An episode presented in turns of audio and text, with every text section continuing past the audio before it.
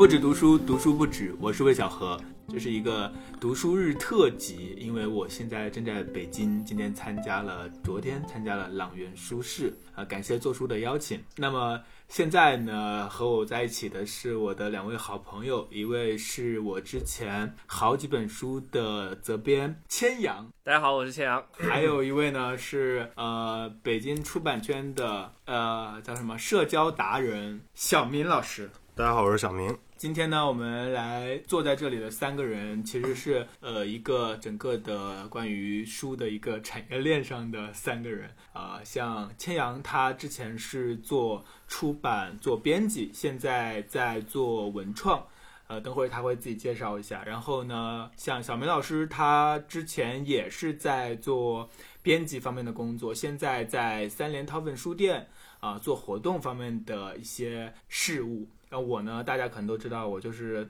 在这个整个产业链的最下游，我是呃一个读书博主，然后和大家分享一些书。所以呢，今天我们三个人就来聊一聊 读书这件事情，然后趁着读书日，就是好久不见了，大家瞎聊一阵。昨天我们都去参加了这个朗园书市，然后我是作为一个参与者，然后呢，你们两个都去摆摊了。那摆摊的话，你们遇到了什么事情吗？还有摆摊之前准备工作很复杂吗？你们摆摊发生了什么？呃，大家好，我再我再说一下那个我现在的这个工作。以前以前我在三联生活书店是呃小何的责编，然后我策我当时我们一起策划了这个独立日系列，然后嗯小何的好几本书都收入了这个系列。呃，然后呢，这个我现在是在人民文学出版社负责文创文创产品的开发以及销售啊这一些。那么我们去老园书市呢，也是摆了一个文创的摊。销售的是我们的这个签名书和我们的文创产品，就是我我们在读者群说我们会要去摆摊，然后有读者就从那个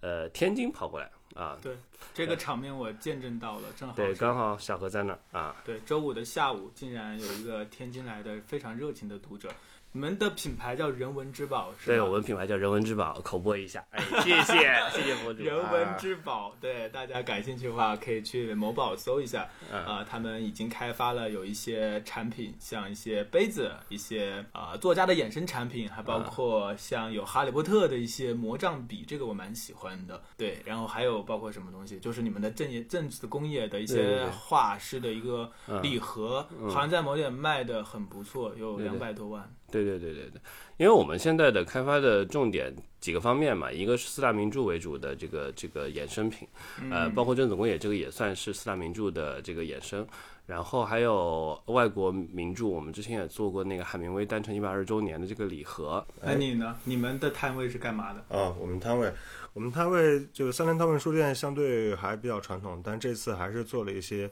呃新的东西带过去。除了三联好书之外，还带了一些文创产品。这个文创产品是我们从我们书店现有的这些呃陈列的文创当中精选了一些香薰的袋子，适合放在衣香橱里。香薰的袋子是啥东西？就是香薰袋，有点放在衣橱、衣柜里，不同的这种呃香气的。就跟樟脑丸似的呗，啊，是这意思吧？哎，你要 你要不会聊天，你就少说话，好不好？呃，那来 PK 一下，PK 一下。然后，然后还有呢，就是带了一些呃三联自己做的帆布包，当然这个帆布包还是生活需要读书和新知，啊、那有三款，就是生活、读书、新知。好，我们来 PK 一下，你们分别卖了多少钱？我们卖了 B 那么多钱啊！嗯嗯，，对，我觉得我们摊位应该是属于老袁市集比较能卖的啊，我们的营业额应该在一万四左右。两天半。对，那应该还是不错的。对啊而，且很奇妙，就是平常的话，我看到也有读者反映，就是，呃，因为我发了微博嘛，就有人说，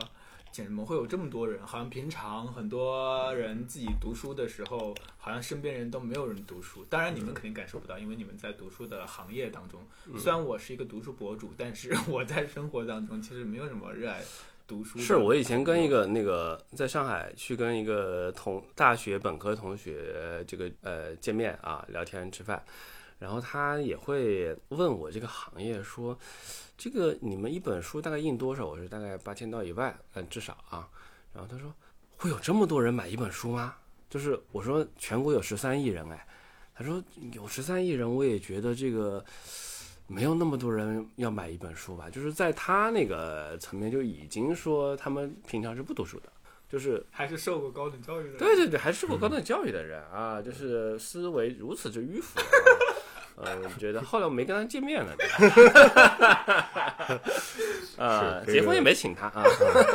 老老说这个人不读书就会显得面目可憎，他其实，在某些场合上是在你不经意间表露出来的。你像很多次需要你在公共场合表达的时候，如果你真没有读过太多书的话，很多议题也好，想法也好，呃，包括一些话题性的延伸和去探讨，你可能会显得储备很匮乏。呃，尤其是像有热门话题的时候，比如说某个作家又获得诺贝尔文学奖，哇，这个人，然后如果你别说诺贝尔文学奖了，我很多都不知道，就是他们获得奖了之后，我比。如说石黑一雄啊这种比较小众的日本作家，但其实他在日本不小众。然后人家不是日本作家，人家是英国作家。哦，对，日本而且你这个说法，我必须要反驳一下。难道我们读书只是为了要谈一些话题作为谈资吗？当然不是功利，功利批评你不是，当然不是。我是在说，呃，如果觉得在在其实是替你那个朋友在劝劝说他读书，就是他觉得这么多人会买书吗？就是这种震惊在于他没买没读。如果他买了读了，他可能会觉得就是读书一时读书一时爽。如果他他是这样子，他他其实，在大学是一个啊、真的很爱读书，就是在课外书也读。就是我们老师开出书单嘛，我们嗯中文系会开很多书单，然后他是真的按老师那个书单去读各种、嗯各种作品。名著，啊，对对对，就是不管是名著还是说很新的那种作品，他都会去读。但是他工作之后，他就是真的没有阅读习惯。这是一个非常好的话题，就是对很多人他的读书的高峰期是在高中和大学时。我觉得他在大学时候读书就是功利性的啊，就是就是为了这个学业，可能这个觉觉得这个读书有用。工作之后，他后来转了系，金融系啊，哦然后就可能更加离这个书就越来越远了。实际上，我们在工作之后也很少有读书场景。为什么？你想想，你想想为什么呀？你我们读复原一一一个一一你一天的生活，嗯，早上起来吃早餐，呃，上班，在地铁上你读不读书？读啊，读啊，但是啊，大部分人在地铁上刷手机，这个你们也是知道的，啊对吧？在地铁上也可以听播客，大家在各平台都可以关注。哎，对对对对对哦，就是他们两个这个在地铁上读书，我现场戳穿，因为他们不坐地铁上班啊。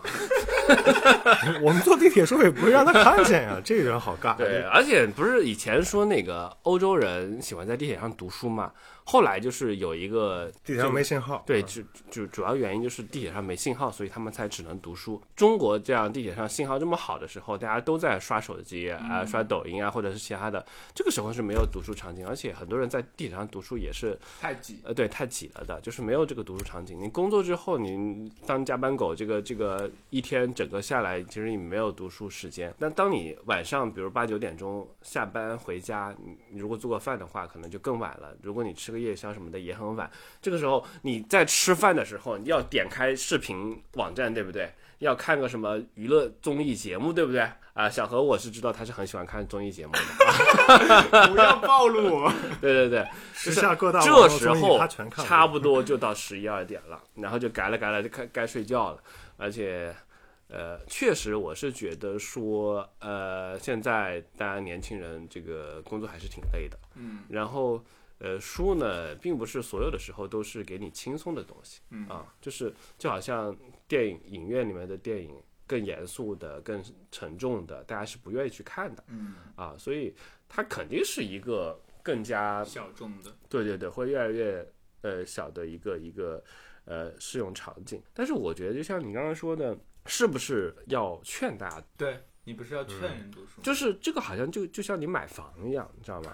就是你当时大家在看这个房价，这个这个忽高忽低，或者说他根本就不信这个房价能涨到五万甚至十万的时候，你劝他买房，不需要吧？就是真正能够获取这个财富的人，永远是少数的。我一直持一个观点啊，就是说，我最怕看到一个现象，就是如果真的有一天书成了你最能买得起的奢侈品的时候，那这个行业的变化就特别大。什么叫最能买得起奢侈品？就是它单价成本也高，然后定价也巨高，嗯就高到比如说我有点像按区生产，就是我提前知道有哪些人要买这些书，我就做这一批次，然后就不再做了。所以你是觉得说，如果书变成一个特别小众，同时很贵的，呃，只是一些比较高阶层的人，或者是对读书有需求的人在看的时候，他会把门槛拉特别高，而且获取知识的这种途径也好，什么也好，会特别的扁平化。如果全是从这些短平快的这种媒介上，假如说短视频也好，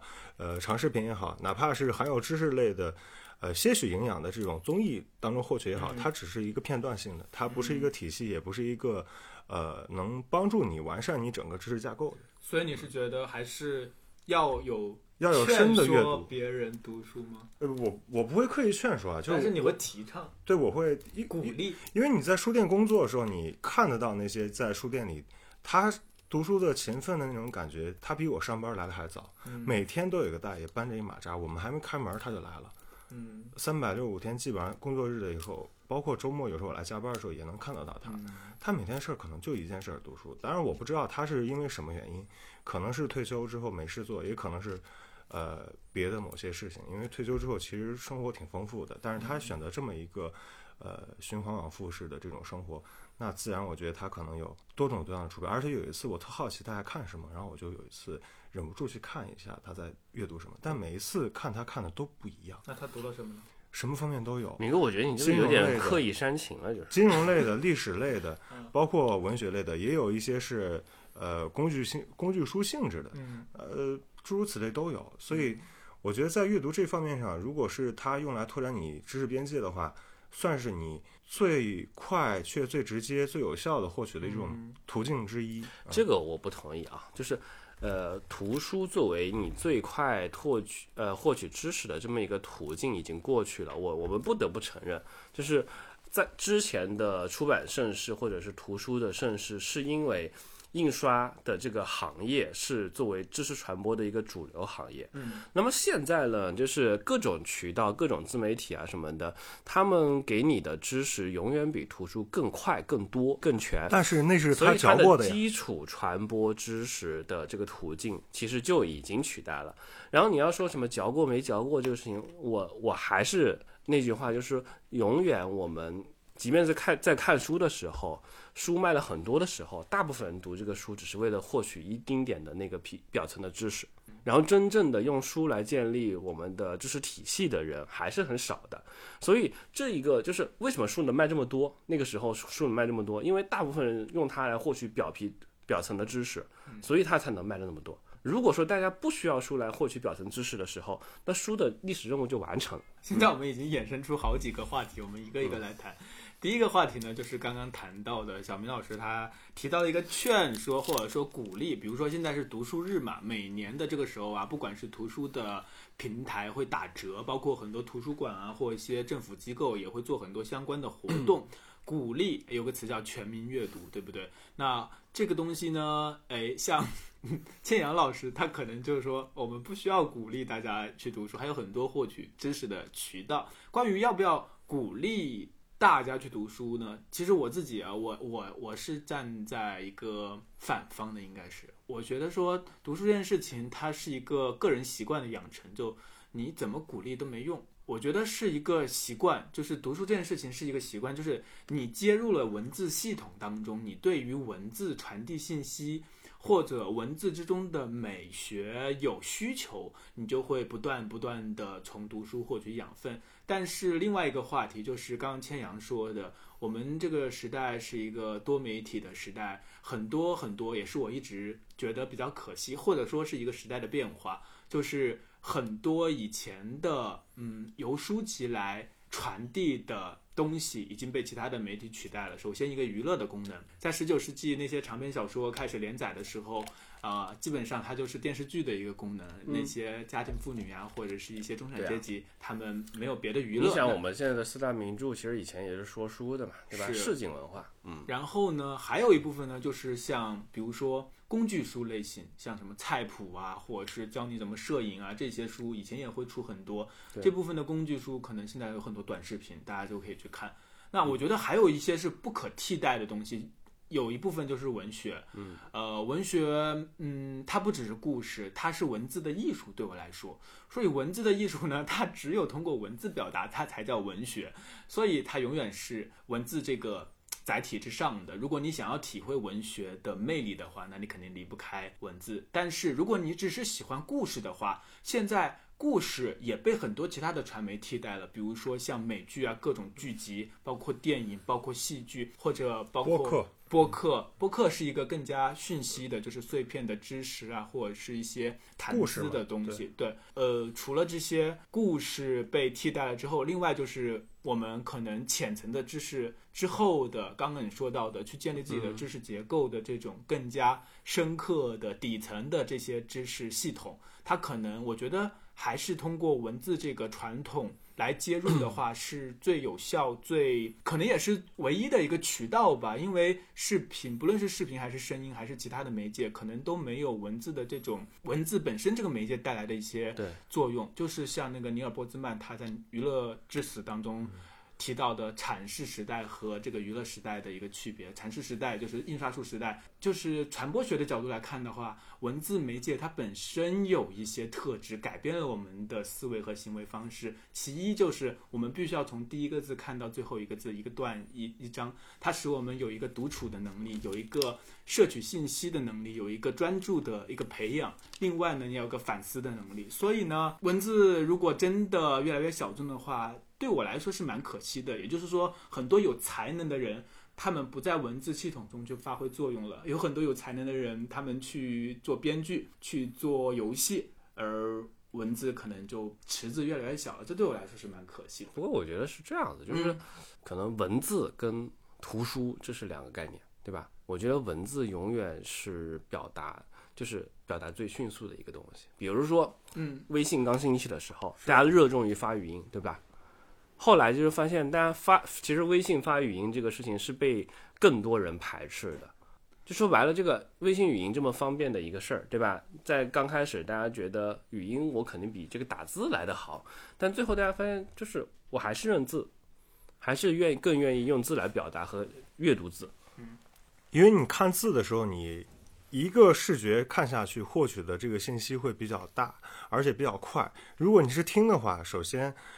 公放是不太可能，也不太礼貌。然后你戴耳机是一个过程，你听，尤其是四十多秒语音，谁都会很抗拒，而且会听漏，听什么？就是说，不管是文字也好，还是还是整个文字的这个所表达出来的产品也好，其实它并没有说真的真的是示威的。我们刚才一直说的，我我我想表达还是图书，啊，就是甚至特别是纸质图书作为主要载体，这个这个东这个。任务的完成，因为现在的比如说这种网络小说，对吧？他们这个这个网文其实仍然有很大一批的这个读者，而且他们动不动写个几十万、上百万字的这个文章，很多人追，但是他不在出版社出了这个东西，嗯，你知道吗？好像择天记是在不是，就是择择天在网络上平台，就是先在网络上出，只有很好的那一部分可能才在出版社再出。就是其实大家现在追文字的人仍然仍然很多，仍然很多追各种网文的人仍然很多，只是说大家这个这个平台不一样了。嗯，但我觉得就是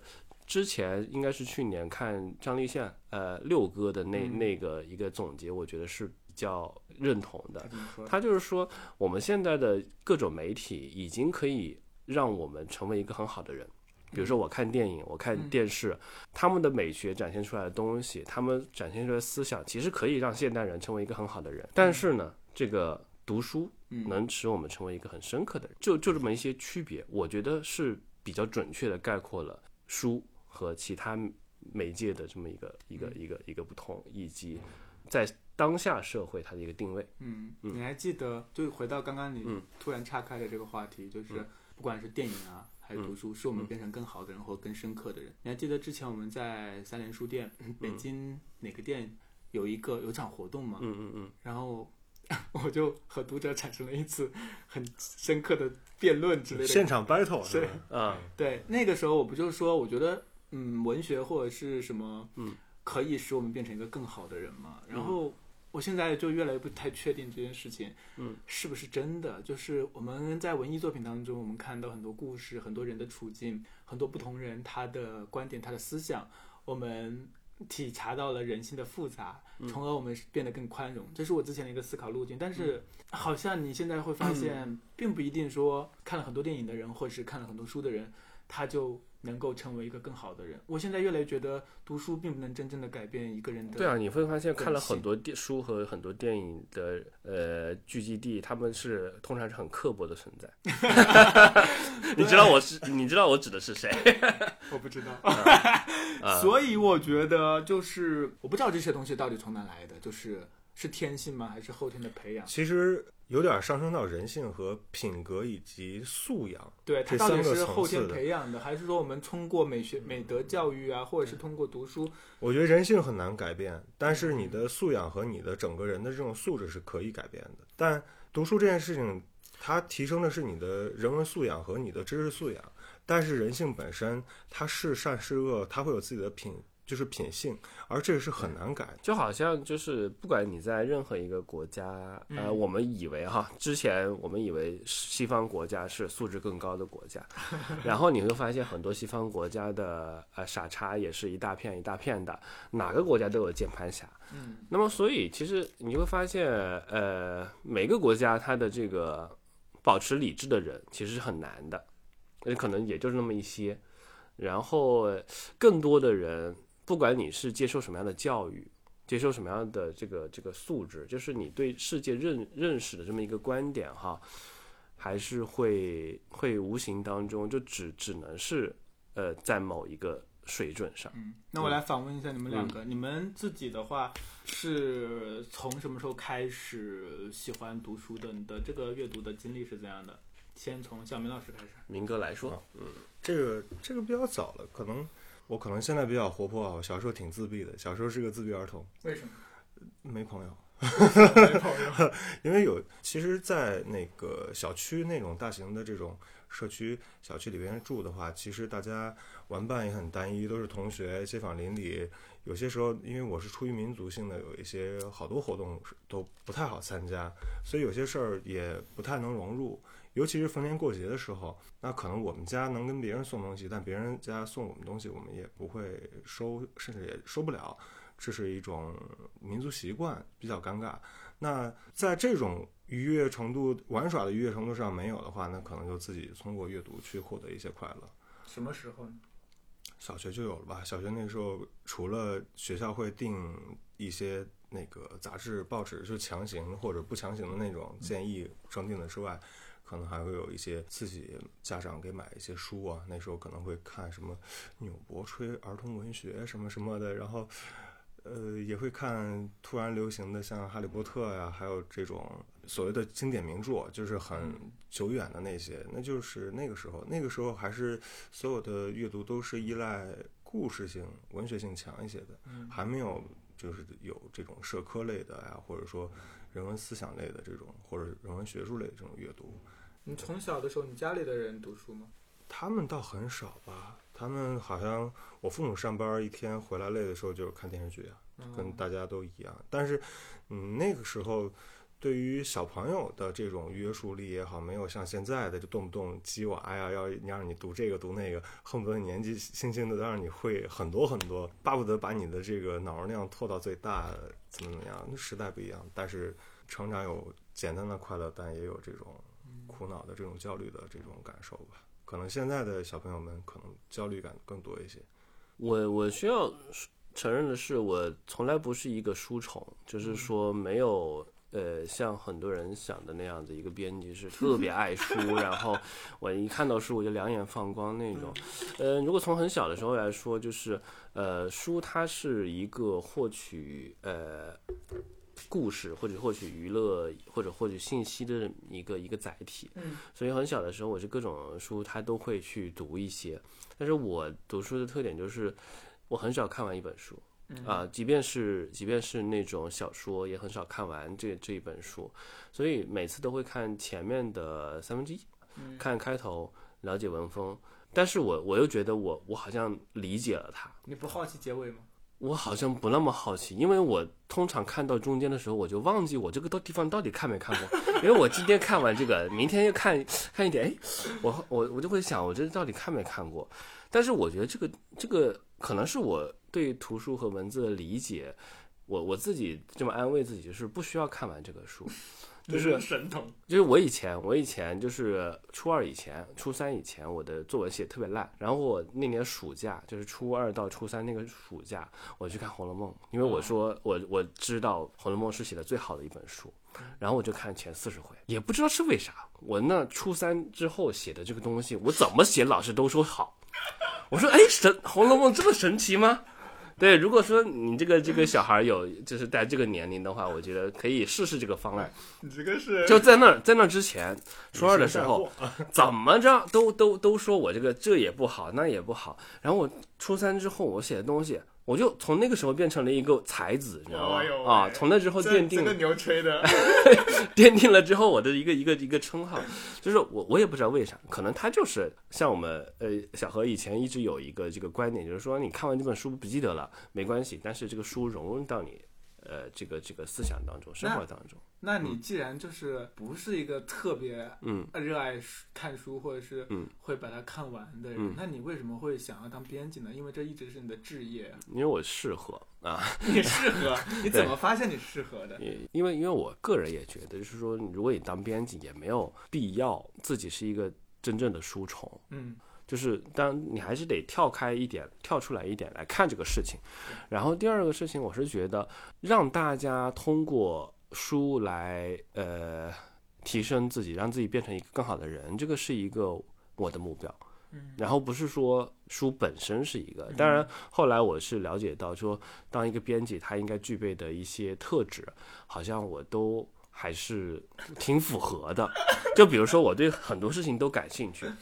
基本上没有我特别不感兴趣的东西啊，就是各种东西都略懂一点，但是又没有一个特别专精的一个事儿。同时，我想说，就是有很多我们的这种这种专业编辑，他就是在某一个事情上特别专精，但是那种呃编辑呢，通常他呃也有时候有比较偏执，他觉得只有这个东西好，其他东西都太 low 太不好了。那么这个可能我可能不是这种编辑啊，然后我会从一个读者更更多从一个读者角度来看他的阅读体验是什么，他想要得到的东西是什么。然后我的观点就是说，如果一个读者，他现在在呃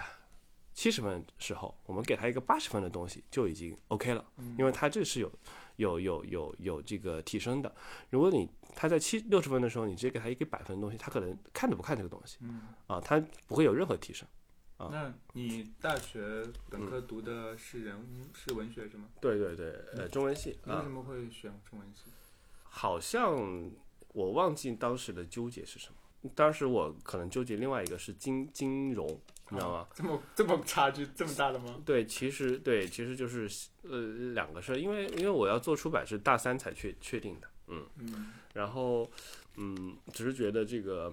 呃可以做一些管理的工作，因为当时觉得管理特别的牛逼，就是当当老大这样子啊，但是呃实际上后来我发现，不管是金融还是中文，好像跟这个都不太。挂钩，你知道吗？管理，对，而且金融它是什么呢？经啊不，还不是金融，是经济学，你知道吗？啊，就是学者的，就可能那个专业是是是经济学，经济学它是搞研究的啊，就是它根本不去让你实操啊。呃，后来也我也是那个被我拉黑的那个同同同学过去之后，我才知道 他们在学什么。对，但其实我觉得人的路不就是这样子一步一步的来确认的嘛？啊，我到大三之后基本上就确认了这么一个一个一个途径，我就希望说通过文化传播来改变中国人啊。你这个牛挺大了，对，他这个文化传播改变中国人，跟这个一杯牛奶改变中国人的感觉好像是吧？哎，我觉得也都是也都是一个一个一个思路嘛。那你怎么搞去搞文创的呢？不做书了？呃，因为各种复杂的原因嘛，你懂的吧？但是但是以书为媒啊，说起来，刚才他说那句话确实是，就是因为一个选择，然后就一步一步走到了现在。当时你说要是中学那会儿，如果到了高三大学，如果你没有看读书杂志的话，可能跟三联的那些书离得也不会特别近。呃，我一开始跟他说读书杂志的时候，他还问明哥，你确定不是读者吗？我记得这事儿还挺清楚的，因为那个杂志就是它是以书为为为美的，就是觉得你们两个都好凡尔赛哦，一个高中的时候在看读书杂志，然后开始了走向学术道路，虽然没走上，但开始对没走上，爱上了三联，对爱上了三联，而且一爱上就不可自拔，到现在依然还在啊。还有一个人也很凡尔赛，也就是说自己初三之后就 成了才子，然后 我觉得这个事情很玄学，你知道吗？我不太相信，说我我看那个书之后，我记住了什么东西。嗯，但是就是那个时候，那在那之后，那个暑假之后不用，解释，不用啊解释，不用解释就是才子，人生才子 发生了改变啊！就我写东西的也就发生了改变。那你觉得就是每一年的四二三的时候嘛，都是会有各种各样的活动啊，不管是你们书店不是今天还在做活动吗？对，然后还有很多的整个促销、啊。四月在做新知大会，你觉得这个你怎么看呢？有些人呃，这里有两种看法，一种有些人吧，读书可能比较多的人，他就会比较傲娇的说，嗯，这种就是一年一度的这个活动都是给不读书的人搞的，然后就没意思，或者说啊、这都是怎么说呢？就是就搞不搞，该读的还读，不该读的还不读。风雅，就是以站在比较高的位置上批评这一切。呃，还有一些呢，就是宣传读书，大家能读一点是一点都好。你们是怎么看的？我觉得这个事情可能一个是行业的风向标式的一种行为，就是有倡导总是好。当然，现在这个时代的复杂性在于，就是刚才小小何说说，是不是我们在做站在高位，然后附庸风雅的这种口号化或者怎么样的一种宣传？它有些时候可能只是说，在这个节日来临的时候，有一种像闹钟一样的作用，就哎，我是不是最近没有读书？嗯那我要不要读一读？因为那天好像大家在社交媒体上也能看得到，像微博也好，朋友圈也好，会有一些人哎会在就是他各行各业都有啊，会在这一天发现哦是个世界读书日啊，然后看看自己是不是家里书架上也好，哪里放的还有书，虽然已经落了灰尘了，可能塑封还没有拆开，但因为这一天的提醒，那他就拆开了它，打开它，他甚至都忘了什么时候买了它，但这也可能是一种作用吧。好奇怪哦，为什么好像只有读书的话是世界读书，然后大家会觉得说，哎，世界读书日我好久没读书了，为什么没有世界音乐日？哎，我好久没听音乐了，没有世界电影日，我好久没看电影了。因为这个事情是这样子，就是说，当一个呃行为大家都在倡倡导的时候，就说明大家不太 在意这个行为，或者就是比如说我们要倡导保保护环境，或者保爱护动物，或者说我们要把某一个动物列为这个濒危动物，要保护它的时候，那肯定就是它本身活得并不好。但是从另外一个角度来说啊，就是虽然我刚才说我不是一个呃书虫，但是我可以很深刻的体会到，每当我读书的时候，我会觉得读书是这么好的一件事情。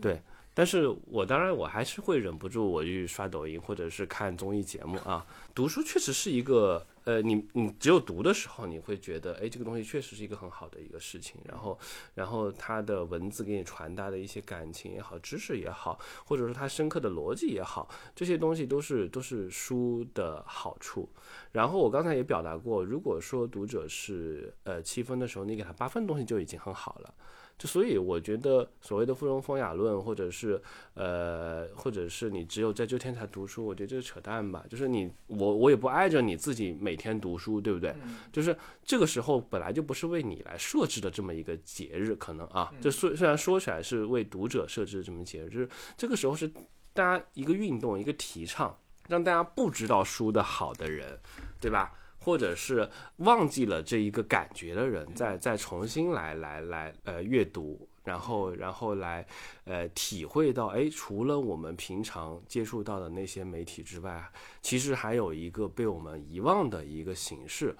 呃，来做，我觉得从这个角度来说，就刚才我们说要不要提倡阅读，也是可以来来提倡，只不过说看了这一天之后啊，我们还我们我们是不是能够继续下去，那还是每个人有不同的。千千话都跟你说完了，钱阳老师漂移飘的好快啊！这个刚才还是 特别振振哎有，词。你世界读书日，我不能说你别读书吧，对不对？嗯怎么圆回来，对不对？我也想了蛮久。终于让你圆回来了，真不容易。这个事儿还有一个可以用一个视角去解读它，其实可能也是在这一天，大家会觉得读书其实是一件挺安静的事，会让你就是抛开很多原来日常的很浮躁的那种休闲方式。你甭管是因为那些休闲方式，大多数啊，因为读书的情绪化，它可能这种波澜是通过你思考去沉淀，然后去回味，可能会有一些情绪上的波动。很少说，我看了一章节，我就忍不住想撕掉它，好像很少会有这么大的波动。但是你看综艺也好，你看打游戏也好，什么也好，你很容易就会有情绪波动的。比如看综艺说，哎，这个剪辑怎么把这个这个剪的这这样？不会吧？你读书一点波动没有？你看故事一点波动没有？不是，你看故事性的，但也不会有这么大的情绪上的，就是没有吧？我觉得读书反而是能最让你深陷其中的。就是某时候你读一本小说，你会觉得当时的那个整个情境，那几天可能你都生活在那个世界里面。我觉得看看剧或者看电影不会有这感觉呀，啊，或者看综艺，所以看综艺那些是浮躁的。而这个，那你刚才又是说你情绪情绪波动？没有，浮躁跟情绪波动是两码 事。就是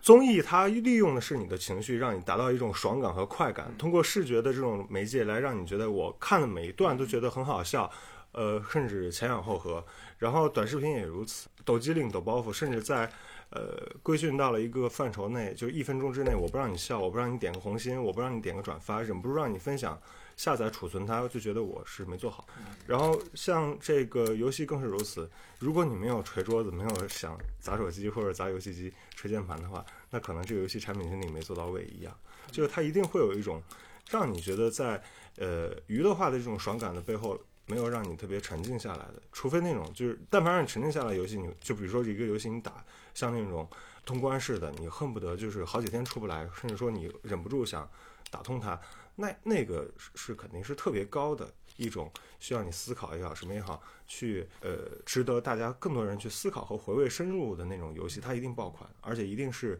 让大家去持续想玩它的。比如像《塞尔达传说》这种。知道你在说什么？我想说就是读书是一件让你在这一天提醒你，就是阅读是一件能让你平静下来，且能让你抛弃掉一些浮躁化的娱乐方式、学习方式的一种选择。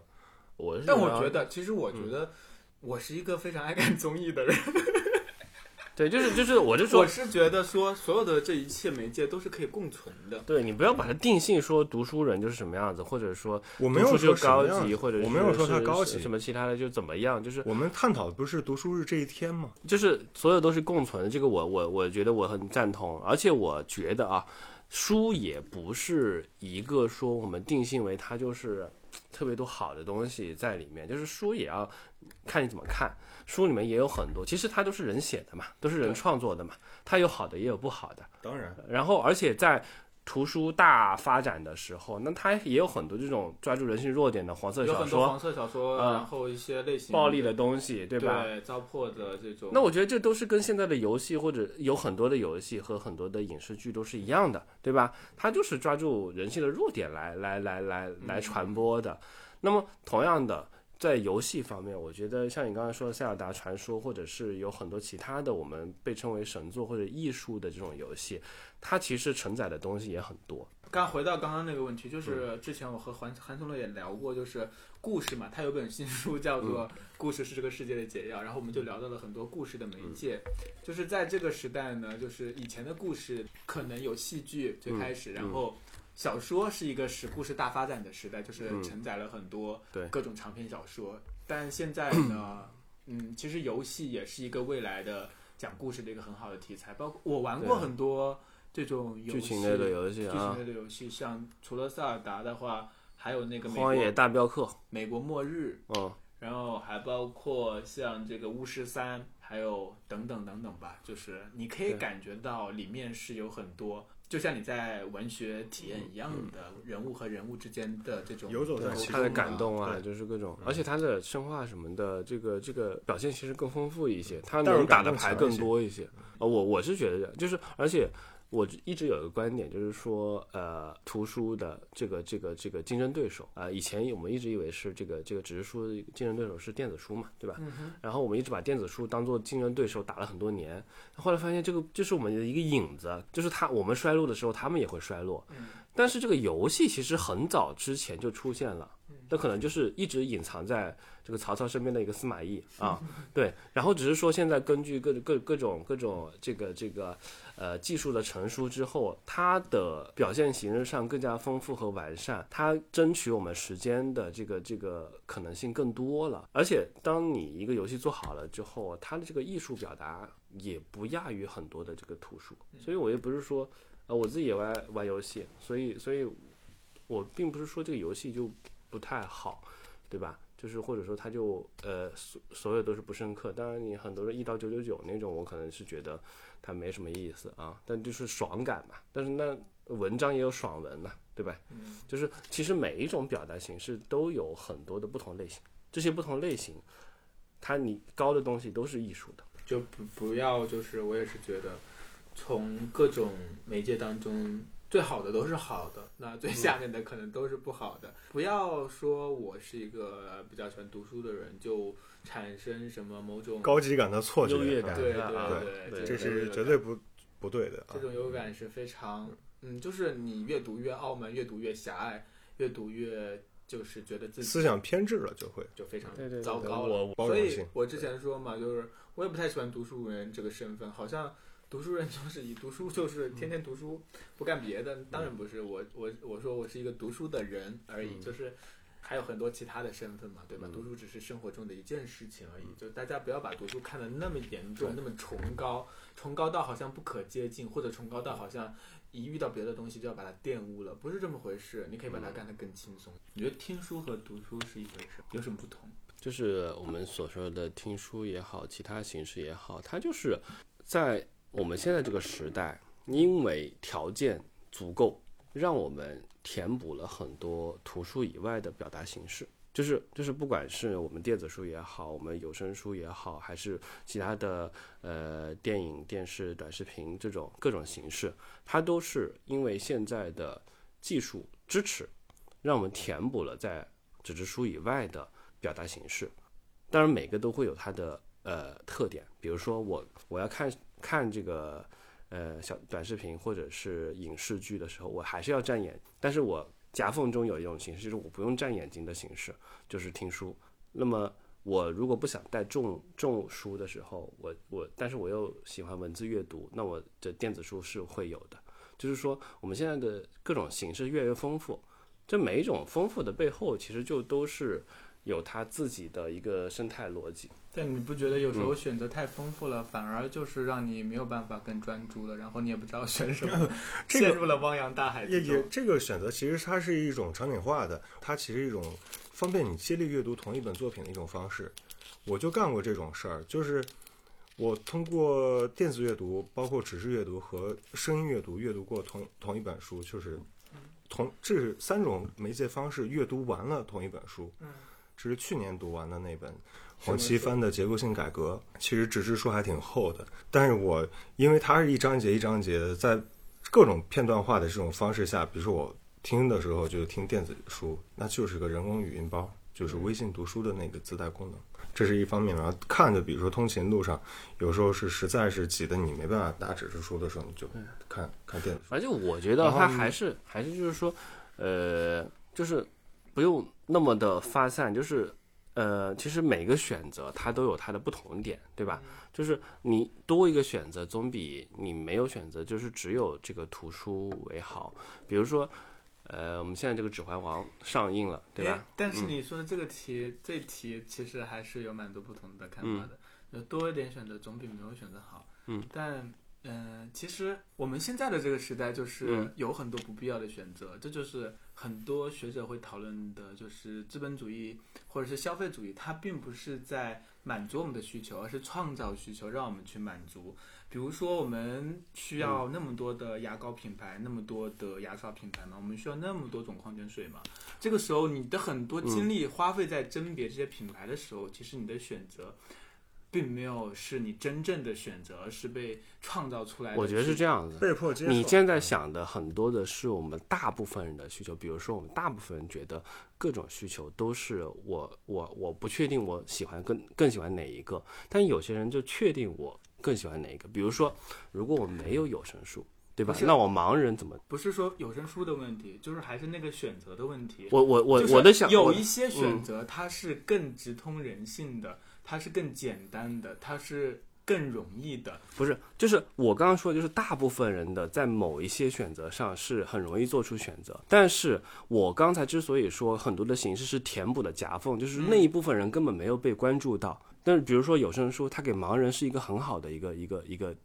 一个一个传播方式，对吧？你不要说这个，就我看我看书，我自己觉得看书更好，然后我去，我希望没有这个，呃，这个有声书这个选项。那我觉得这个这个是这这个对人类大发展不友好的一，个就是我觉得丰富的形式永远是更好的，因为它在你看不见的那个角落里面会有人受益。刚刚我说的其实不是这个选择，不是是你们俩我说我刚刚。说的其嗯实是包括你说的短视频，包括其他的很多很多的形式创造出来的许许许许多多的内容，就像我嗯们在商品时代在超市里面看到许许多多的商品一样。我不是说就是这就是这，比如就是这个牙膏，对不对？对啊有些人就是这个牙齿就是适合，比如说各种牙齿敏感的，嗯这个这个这个，可能以前我们小时候哪有那么多牙膏可以让你选择，现在你才知道哇，我可能有这个过敏那个过敏。但是对选择的负重你没有感觉到吗？我并不觉得选择负重是一个，就这其实一个很矫情的一个说法这。不矫情，这是一个非常现实的问题。我们每天被所有的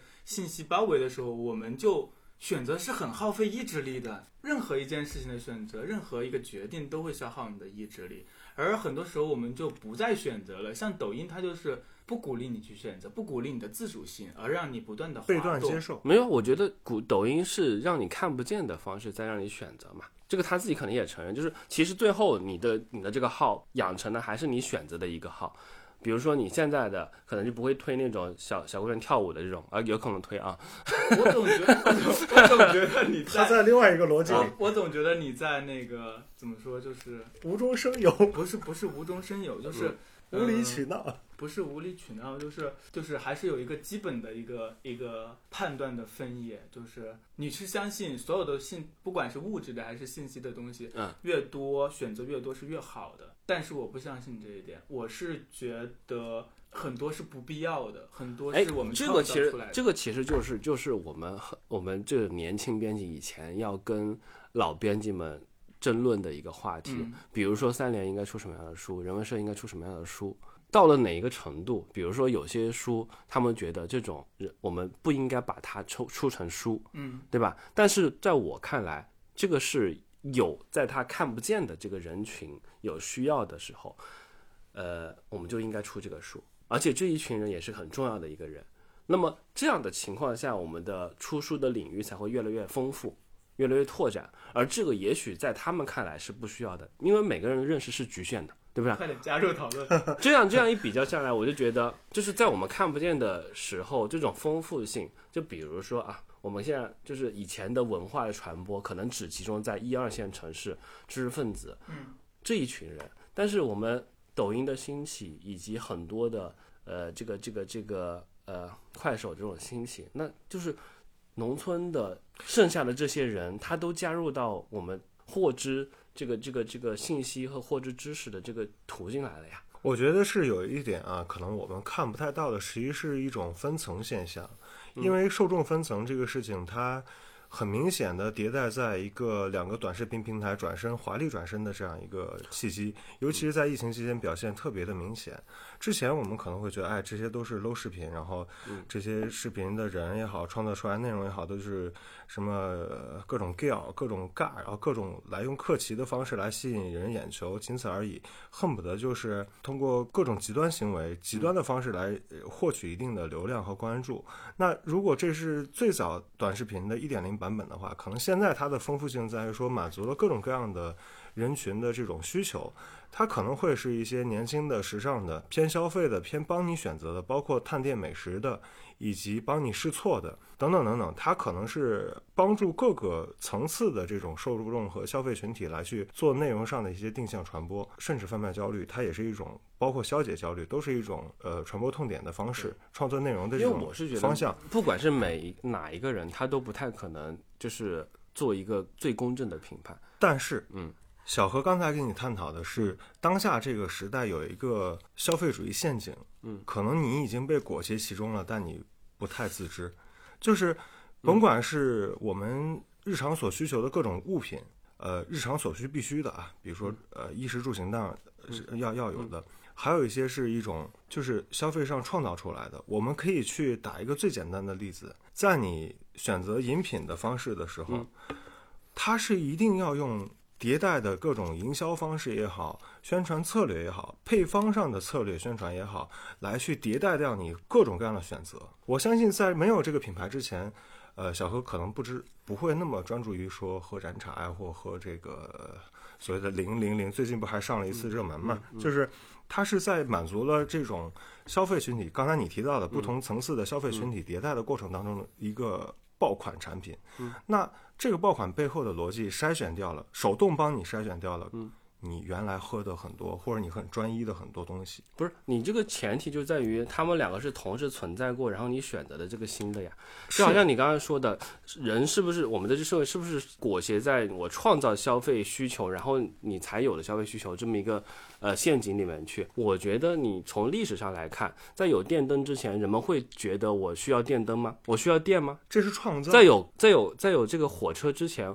我我们我们人类根本就不觉得我可以用火车这个方式去各地去旅行。你说的是物质不匮乏你现在只是说你你我们现在物质就不匮乏，你觉得一百年后人人这世界会怎么样？就是我觉得你要从一个更大的角度来看，就不要从一个很小的、很矫情的一个角度来说，我们我们我们现在的各种小的选择是不是没有什么进步意义？你也可能在电刚发明刚发明的时候，它也很不成熟。它也没有什么太大意义，但是你要允许这种每一个小小的新的东西的存在，而且它的有个很大逻辑是在于，你新东西存在的时候，是你旧东西也存在的时候，你把旧东西淘汰了呀。你不是说我我我我不让你生产旧东西，对吧？是你旧东西没有竞争 PK 赢新的东西，然后才被淘汰的。他现在还有一些观点啊，就是我也在反思，就是像在代替糖这个过程当中，好多年前突然流行了木糖醇三个字，我原来可能一点都不知道这个东西是什么，但是现在又出现了代糖，又出现了这种就是代替糖的各种各样的东西，甚至我还最近了解一个所谓的生酮饮食，就是它在各种各样的这种，它只是让我们知道以前活得有多么粗糙。嗯，不是对吧不是粗糙，它在优化你的这种就是最科学的方式来延长你的这种所谓的生命质量也好，或者说人体的这种变化过程也好。但我觉得可能人越来越活得太没有一种所谓的粗糙感了。就是如果我们 真的是特别的，就是处处每个领域也好，每一次选择我都要选择最优解的话，那这个人活得好累啊。我我我现在其实蛮矛盾的，就是他说的这大部分我其实是认同的，就是大部分我是认同的，就是很多时候我们其实还是有很多人的需求没有被被满足，所以是不管是物质上还是精神上，对于很多人来说他是有了更多的选择的。对但同时我还是觉得就是选择太多。个人层面来说，不是不是嗯从这个嗯大的角度来对嗯人类，嗯或者是所有关照到所有人，而是对一个具体的人来说，嗯他每天面对过多的不必要的选择，嗯，是很消耗他的个人精力和他的生活的，就有点徒增烦恼，对不对？对，就是会使个人就好像雾蒙蒙的每一天，就是 就是 没有更慢的节奏，或者你是更就其实其实说白了，了就是我我我认为从人的复杂性来，人的多样性来说，其实是可以解决我们刚才的呃谈的一些矛盾的。就是我们很多的这个这个想了它的一个问题在于，我们可能从某一个阶层和某一个呃人的。选择去去去去想它的合理性和必要性，但如果我们从整个人的复杂性，比如说我们人是不是活得太随大流了？但是总有一部分人是坚持自己的，对吧？是是活得更累的那一部那那一个，就是就比如说我们在我现在终于知守道望者了，我现在终于知道了，我们其实不是在同一个立场上讲问题，你是在一个人类的立场上讲问题，就是要涉及到所有人的那个他整体的福祉的提高，而我们谈的是一个具体的人在这个时代它可能会遇到宏的观上的和一个微观上的一个新的一一些问题，就是在你的人生幸福领域上，嗯嗯，很多新出现的这些东西，它对于一个具体的人而言，其实并不能够太增加他的幸福的福祉。但是有一点，就是比如说，我们不是在也对啊，其实你这个说的对，就是如如果从幸福感来说的话，确实现在的人会不会比以前的人幸，福？我想说的是一直是这样的，是未必。的。是我现在说的啊。是一个个人层面的，就是我一直说的，我们个人面对选择的时候，特嗯。别是越来越多的选择的时候，嗯。啊，各种各样的咖啡馆我们要去嗯。探店，然后各种各样的美食，嗯。各种各样的餐厅看大众点评，我们被各种各样的信息。嗯。呃，挤进我们的头脑的时候，其实你反而没有以前，嗯，那种简单的快乐，对吧？对，其实就是我幸福感是跟欲望挂钩的，就是你以前在不知道有这个东西的时候是没有这个欲望的，那你现在知道这个东西，就会有更多的欲望，欲望的满足就是幸福感。你的欲望的不停满足，是你持续幸福感的一种方式。当然，它不是有一个调查吗？就是幸福感的那个，就是多少的物质嗯条件是就是能够提升你的幸福感？它是到了你的生存温饱线之上，再到一定的阶段之后，它的那个叫什么正相关性就会越来越弱了。因为马云就说自己就很不幸福，对吧？不是，它会有一个阀值，就是这这个阀值在于说你是极大的物质欲望的满足，还是说你哪个层面的满足？因为这个新旧迭代过程当中，它迭代是两个关系，一个是供求关系，还有一个是消费的这种产业关系。比如说新产品去发生发展的时候，它一定会创造一些新的这些岗位也好，呃，新的工作也好，新的这种科技代替了这种，比如说机械臂打咖啡，机械臂去炒炒菜做饭，呃，等等等等，它都是很优化过的、智能过的，但它也会有一个，那谁来制作这个机械臂呢？对吧？谁来做这些东西呢？太远了，我们跑太远了。对，这就说白了啊，说白了，这个这个这个这个事情，我觉得整体来说，现在的社会肯定还是比古代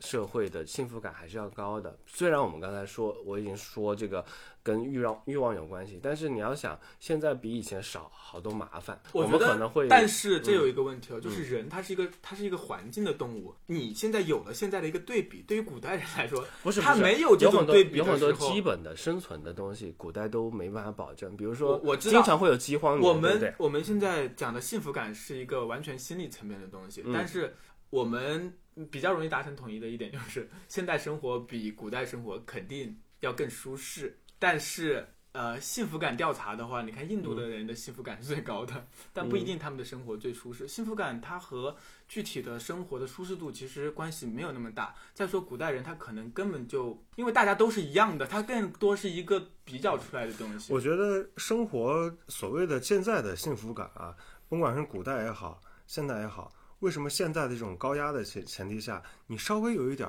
让你感觉到反骨行为的这种行为，你也会觉得舒适。比如说李子柒为什么会爆红？为什么日出而作，日落而息会成为好多互联网这些码农的这种可望而不可求的这种生活作息节奏？等等等等，它一定有它的逻辑，但是这个东西也是说，还是在你的幸福感的层面去拥有了哪方面的。如果仅仅只是满足你的物质欲望的话，那你有你满足上的这种不断被满足上的这种幸福感。当然，如果你在精神层面有困扰，比如说现代人有现代人的困扰，更容易焦虑，更容易抑抑郁，更容易去有这种各种各样的莫名其妙的生存压力和朋辈压力，以及你来自生活上不停的困困扰。比如说现在大家可能最多的困扰，全球是全球化的都有一个现象，比如说低生育率、老龄化严重啊，独独处的这种呃人更多，选择独居的人更多，等等等等，它都是一种社会现象。而这个社会现象的前提在于什么呢？说我不结婚，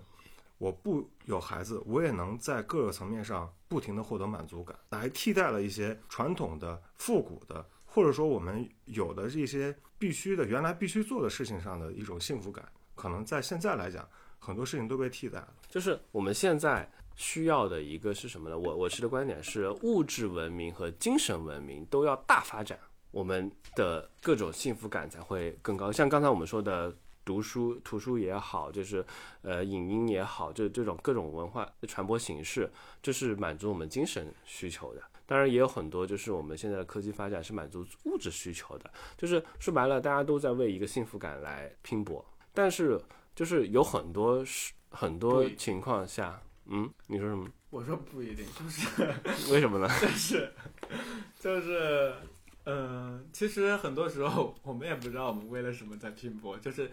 在大方向上，人类也不知道为了什么在拼搏。呃，他只是为了肯定是为了为了嗯增值，为了各种数据上的发展，嗯，嗯，为了就是这个问题有点哲学，就是 就是人人是我们不要为了什么聊这个问题对对，了这这是就是太多不要了。聊这个，就是从从产业角度来说，我觉得更就是物质的东西肯定也是越多选择越好。精神的东西，相相同的精神的东西，我们也是越多选择会越好。从大的角度来说，嗯谁能想象到你现在正在听的这期节目，我们原本是要聊读书的，哎，对呀、我们要回到主题，我们最后来聊一个什么话题？聊聊大家每天每个人最近在聊聊最近在在读的书或者最近买了什么书吧。好吧。那个小何，你最近买了什么书啊？我最近买了一本那个摄影集，从那个朗园书市买的一个摄影集，是一个这个叫什么？是一个一个女摄影师吧，然后她和她的日本男友拍的一些和他们的亲密关系有关的一些摄影作品。这摄影作品叫什么呀？不知道，这不知道叫什么。好吧，呃二 二一一一点，一点二一。一点一，很好很蛮有意思的。那还蛮生活的除了这本摄影集还有什么呢？还有一本叫《我们为什么觉得累啊，我们确实觉得好累啊。刚才你刚才就是在讨论这个问题》，是神吧？奇的人体生物钟。不过它是从科普的角度来说，我们为什么会觉得累？对啊，土摩托呃，那个圆月也写了一本书，叫那个《生命八卦》啊，聪明又愚蠢的身体啊，也是讲这个人类身体生命科学的。这本是什么呀？这本是提不对文刘博的一个随笔集吧。刘博是谁啊？刘博就是一个写历史随笔的一个作家，《之前你读过他的书？失败者的春秋》还有司马迁的哦，《败者春秋》我知道啊。嗯，这个是刘博。你本来呢？本来我们是要想要出去，你说 我最近买的书啊，我最近买的，在昨天的市集上买了一页的两三本书吧，有两本是被安利的，然后书名我可能还不太记得，但是社科方向的。然后有连，书名都不记得你们但有一本有一本记得是那个我的妹妹是连环杀手，哦那本不是社科，那是一呃个那个是文一个推理文学作品吧。小说。对，但是那个我被这个编辑去安利的时候，他说一个特别奇妙的事儿，就是他们在书的装帧方式上又有一个特别亮眼的操操作，就是封面有一个夜光的这个小的图案和这个就是样子。它的封面是紫色的，然后上面有一些夜光涂料，在你在全黑的环境下，好神奇哟！就会有一个骷髅的显示。对，但是这个东西在你阅读的过程当中，你阅读完之后，你会再看这个东西，你会觉得，哎，就是一下会被击中到，因为它好像是跟内容上有关联的。哦，然后其他的这是最近的了，然后好像还真买了一本这是靳东梗。新知文库 其实明哥，根本就没有读书，还有新知文库的一些新的吧？你根本就没有具体的名字，你就是不是你就是靳东。不是，因为你买的多的时候，你在想具体的那个哪个书你最近。在读什么书啊？推荐一两本。最近在读什么？最近也没读。没有，刚刚刚刚翻刚刚翻了翻那顾左右个单。独嗯最新的那个全球真实故事集，啊，那个是因为朋友送的一本，然后这打开翻了翻，蛮有意思的。还有就是，嗯，还有什么呢？在书店做工作的人不怎么读书。不会啊，这是工伤啊，没关系，这是工伤。啊，你说的太对了，就是你要每天应接不暇的拿拿到这些很多新书资料也好，什么也好，你会看到很多眼花缭乱的。嗯，真的就是那个就是小何刚刚探讨的一些话题，就是选择上的这种消耗你意志力的这种事情，有时候真的是这样，就是应接不暇。啊，如果好的。好的，就是我我刚才我们刚才在韬文书店买了一本这个《魔戒》，就是因为我们最近不是《指环王》重新上映嘛，然后那个我们昨天看《指环王》第一部的时候，就发现它里面有很多的这个翻译跟我们以前看的任何一个版本都不一样。所以呢，我们刚好我们旁边有个小哥就告诉我说，这个是，呃，跟呃呃世纪文景最后一版定定下那一个翻译版本是一致的，所以我们今天逛书店刚好看到这个这个魔戒就买回来了。然后刚才在车上也跟那个小何在聊，说这个反而《指环王》这个这个这个电影重映之后啊，它得到了很多不一样的声音，对不对？就是说，就是大家觉得这个《指环王》不是那么好的一个，就是没有我们我们以前嗯。氛围经典那么好的一个作品，对，然后评分也低，我呃，看到一个微博发了很多截图在猫眼上吧，就是很多买了票看了的观众给的都是一星两星，说嗯太太长长了，臭长或者嗯。是又臭又长，嗯呃有头没尾，然后因为是第一部嘛，当然有头没尾，对对对，他还有一种经验，我觉得他可能是被后来致敬《指环王》这部作品的其他这些作品占领了他这种娱乐感和这种电影的这种思路的先机为因。为因为所以他在看这个会觉得显得老套但它是经典呀。但你再看经典的时候，好多人也是这样的，被致敬经典东西先入为主的时候，你再看经典原版的时候，你会觉得哎，好像似曾相识，在哪里嗯看到过，嗯，会觉得哎，是不是好老套或怎么怎么样，就会有这样的。因为这个迭代的速度和它先入为主的这种对。呃时代结构是导致这个，而且关键问题是，现在大家在电影电影院看三小时的电影是没有过这样的经历的。怎么没有啊？什么？复联复联有三小时，两个小时四两个小时四十分钟是有吧？复联的话，OK，爆米花吃两个小时也是可以的。用这个圆回来啊。对，但是但是像《指环王》这种，我觉得它是史诗嘛，它本身也不是像复联这样子很，就是像现在这种电影工业，比如说几分钟要抓住一个眼球的这种这种方式来做的，它可能还是更多的要还原托尔金的一个一个中土世界，因为我们是这个忠实粉，而且当时的时候就看过这个电影，所以而且。后面的年份每年都会要看个一两次，所以知道它就是很感动，就是当那个特别是波罗蜜这个这个这个在在呃，就是他自己完成救赎的最后最后一次冲出来的时候，我觉得特别特别的感动，就是因为你知道这个人会最先死，你知道吗？然后然后他那个时候就是从一个。迷失，然后再找回自我，然后想要完成最后的救赎的那个时候啊，那个音乐响起来，你会觉得哎特别棒。然后当然他这个故事对对于我一个老魔戒粉来说的话，我会觉得它还不够长嗯，我希望它再长一点都行。但是现在的就是可能也有很多观众读者是对这个呃，他本身有一种倨傲，他觉得自己不喜欢的这么一个东西，他会没有敬畏感的去批评它。我觉得你好歹得了解一下为什么它没有尾，对不对？这 就是因为它是第一部嘛，这个。或者说你这先看一下，大家有更多的选择了吗？而且而且还有一个事儿，其实更多的人就是是去电影院看呢，选择看是因为之前看过，但不是在大荧幕上。给差评的这些人肯定都是没有看过之前的，嗯，但他们为什么会去看呢？可能是因为因为一些别人的推对对荐对口头的这种口碑但是他甚至看的不是加长版，嗯，对吧？但是我发现就是确实这种史诗性的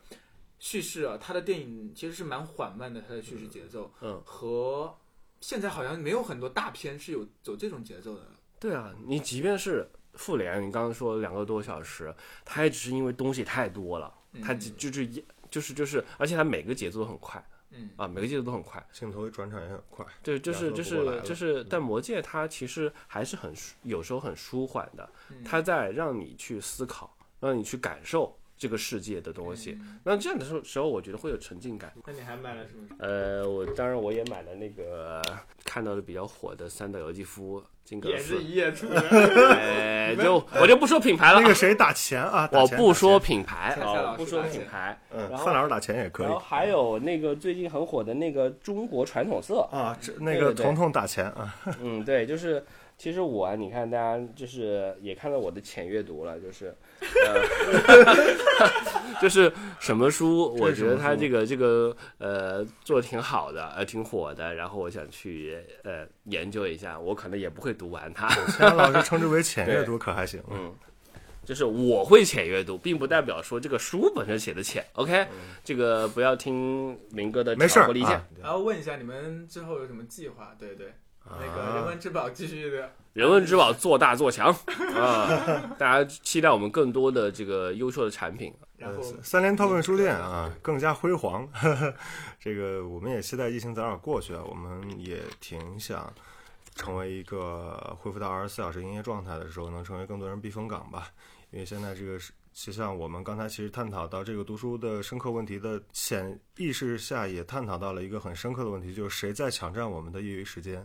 如果我们的业余时间能延长的话，是不是能给看书这件事情留更多一点呢？啊，没准深夜的时候自己一个人静静思考，嗯，跑到书店来看看书也挺好的。好的，那我们今天的这个本来是说聊聊读书，但是中间好像跑偏很久。那我们今天的这个老友大乱聊